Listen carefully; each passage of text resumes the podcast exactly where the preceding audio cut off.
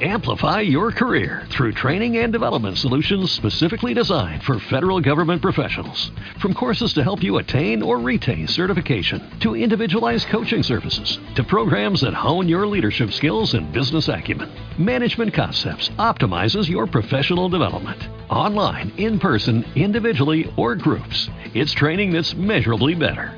Learn more at managementconcepts.com. That's managementconcepts.com.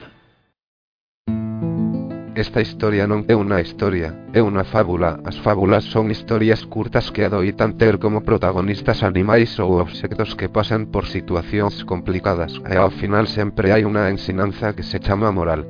Os se contaremos a fábula da leiteira. Neste caso a protagonista é unha nena que vive nunha grancha e di o seguinte. Había unha grancha nas aforas da cidade onde vivían uns labregos que tiñan unha filla. Todos os días Anai musiva, as vacas e vendía o leite no mercado da aldea. Un bo día, Anai dixolle a súa filla. Filla, por favor, que non me beso ben, que teño un resfriado e moito me doe a cabeza. As vacas deron moito leite xa que o e o teu cumpleanos colle esta xerra. Cheo de leite, vaite ao mercado e co que tes da súa venda podes conservalo e mercar o que máis che guste. Que emoción, un xerro enteiro cheo de leite fresco para vendelo e facer cos cartos o que quisese máis rápido, que inmediatamente a nena colleu o cántaro e comezou a camiño da cidade. Mentres camiñaba pensou e pensou que facer co diñeiro que conseguiría coa venda.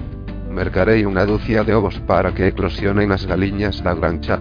Cando eclosionen os pitos, darei de comer ben, e cando medren levareos ao mercado e vendereinos a bo prezo co que me dan polas galiñas ben gorditas vou mercar un porquiño e traeino á grancha, tamén o engordarei e coidarei moito e cando creza levareino ao mercado e vendeino no tempo que leve un estornudo. A nosa leiteira camiñaba tan absorta nos seus pensamentos que non respondeu aos que atopaba polo camiño.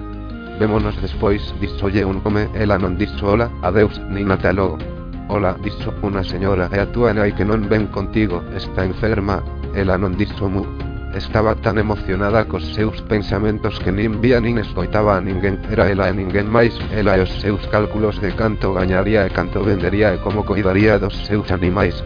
Pois a leiteira estaba, como dicimos, tan metida nas súas ideas que seguiu facendo as contas. Nos estábamos co porquiño e xa o levara ao mercado, vendieron unha palabra de sesos e cos cardos que daban, Ela para o porquiño mercou un tenriño, meniña, que elevaría a grancha, coidaría a moi, moi bene cando crecera.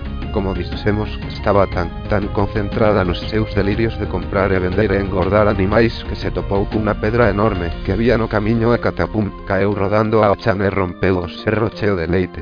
E o leite derramou polo chan. Ai, que triste sentiu a leiteira ao ver a súa serra rota, o leite derramado e todos os seus soños esparecidos ali polo chan. Volveu a casa coa roupa sucia, chorando e triste. Todos os seus soños quedaron ali camiño da cidade. Agora, ven a moraleja. Cal crees que a ensinanza que quere amosarnos esta fábula? Ai, por certo, quen escribiu esta fábula por primeira vez foi un home chamado Samaniego. Amplify your career through training and development solutions specifically designed for federal government professionals. From courses to help you attain or retain certification, to individualized coaching services, to programs that hone your leadership skills and business acumen, Management Concepts optimizes your professional development. Online, in person, individually, or groups, it's training that's measurably better.